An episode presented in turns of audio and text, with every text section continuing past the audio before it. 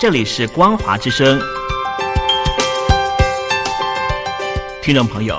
从现在开始，请您一起来关心最近发生的新闻事件。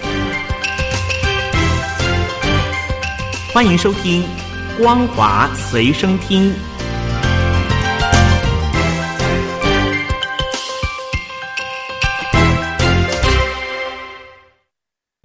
听众朋友您好，欢迎收听光华随声听，我是王琦。今天是七月二十八号，星期三，马上要带大家关心今天的重点新闻。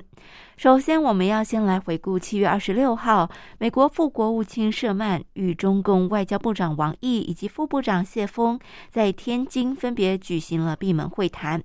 这是美中两国从今年三月阿拉斯加会议以来的首次高层官员对话，引起了外界关注。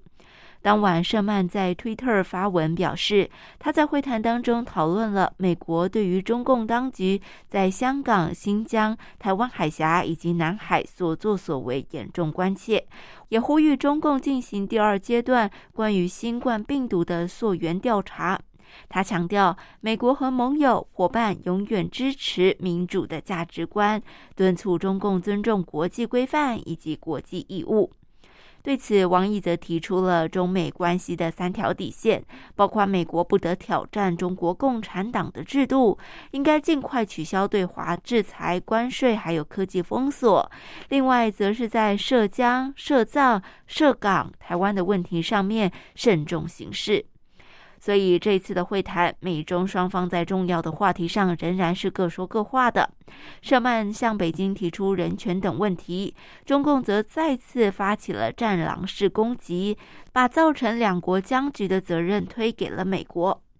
谢峰还在会谈之后的媒体吹风会上面声称，中方向美方提出了纠错清单和重点个案清单，内容包括要求美方无条件撤销对中共党员以及家属的签证限制，撤销对中方领导人、官员、政府部门的制裁，取消对中国留学生的签证限制，还有停止打压孔子学院，撤销对孟晚舟的引渡等等。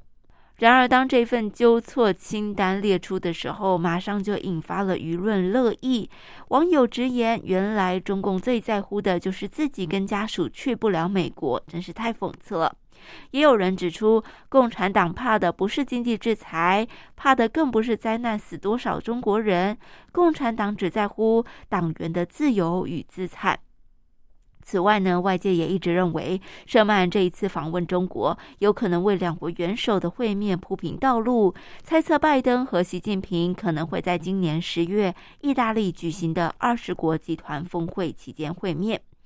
不过，白宫发言人普萨基在二十六号的新闻简报会上表示，期待在将来某个时间有机会进行接触，并且明确指出，这次会谈没有讨论拜习会的问题。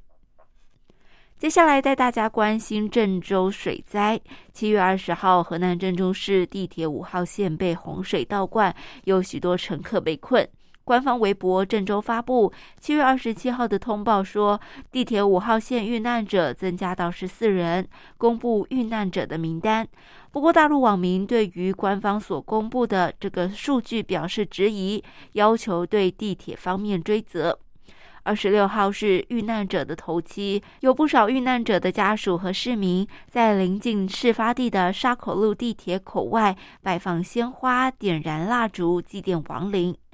当天室外高度高达三十三度，一位父亲身穿闷热的蓝色雨衣，步履蹒跚地推着一辆单车，车筐里和车把上挂着的一大一小饭盒。车上插着一块牌子，写着“妞妞，爸爸还想接你回家”。在网上热传的照片和影片中，也有这位父亲低头默默坐在地铁口的身影。据悉，这件雨衣是他和女儿分开的时候穿的。他担心女儿认不出自己，所以还是穿着那天的雨衣，等着接女儿回家。这一幕让许多网友心酸落泪。有网民留言说：“如果是我，爸爸可能要崩溃了吧，太难受了，永远接不到宝贝女儿。”而在二十六号晚些时候，摆满悼念花束的地铁口四周被官方用比人还要高的黄色挡板给围封住，引发了民众愤怒。网民评论：如果灾难发生那一天挡住了洪水，就不用今天来挡市民的献花了。也有人说，连人们表达哀思都被维稳挡的，根本就是老百姓的心。当天晚上，也有民众自发的开始拆除地铁外的围板。有一名率先挡开，有一名率先推开挡板的男士说：“不要挡住遇难者回家的路。”也有民众拍手鼓励，上前帮手。那么，河南水灾、上海和浙江飓风都造成了很大的混乱和损失，至今无法知道真正的死亡人数。中共高层始终没有出现在灾区。七月二十六号，李克强来到防汛抗旱总指挥部主持事项会议，透露了一些实情。他说，要实事求是、公开透明发布救援等信息，强化预警响应机制，做到及时预警、及时反应，提高应急处置能力以及群众自我防护意识。对此，就有评论员表示，李克强的这番讲话相当批评了地方官员没有公开透明发布灾情信息，没有及时反应，缺乏应急处置能力，最后就只好忠顾老百姓自己提高自我防护意识了。李克强也没有敢提水库半夜偷偷泄洪，却不提前通知老百姓，当然就只能自我防护了。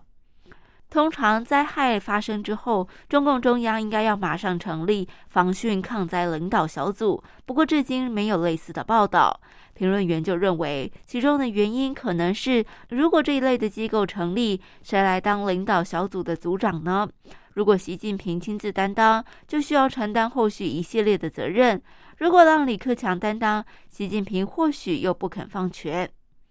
李克强不但无法去灾区，估计还没有真正被赋予指挥防汛的权利，恐怕比汶川大地震的温家宝更缺乏实权。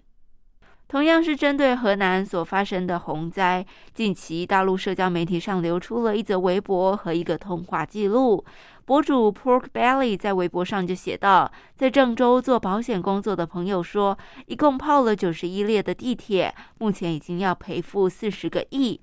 而通话记录一方曾是在郑州某一个网络公司上班的职业五毛的弟弟，另外一方则是一个台湾人。这个职业五毛的弟弟为了向台湾人道歉，他说他的哥哥生前工作就是扰乱台湾明星，上个月一直在骚扰这个台湾人。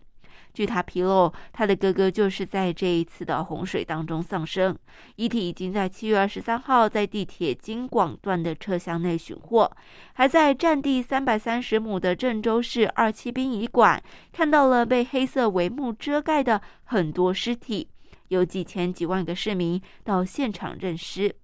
他还转告台湾人，千万不要相信中共当局释出的所有讯息，这些都不是事实。这场大水患，我们郑州市民彻彻底底的看破了这个国家充满着欺骗，市民的性命肯定在领导眼里是连一口痰也不如的。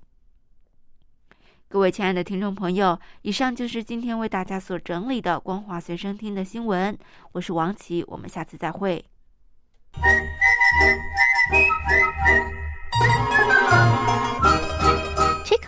在西方是引起公众注意的一种方式，可以让大家觉察到不容易被发现的问题，所以将启发弊端的人称为吹哨者。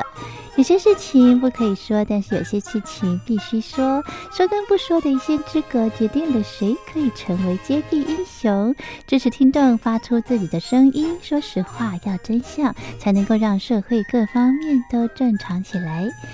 请听众安心接币，勇敢吹哨就可以参加抽奖。来信请您寄到台北北门邮局一七零零号信箱，或者是用电子邮件寄到 lily 三二九小老鼠 ms 四五点 hinet 点 net，并将姓名、年龄、职业、地址、邮编、联络电话、电子信箱资料填写完整，就可以参加活动。哨声响起的活动到八月三十一号，请听众勇敢的发出自己的声音，安心接币，勇敢吹哨，就可以参加抽奖。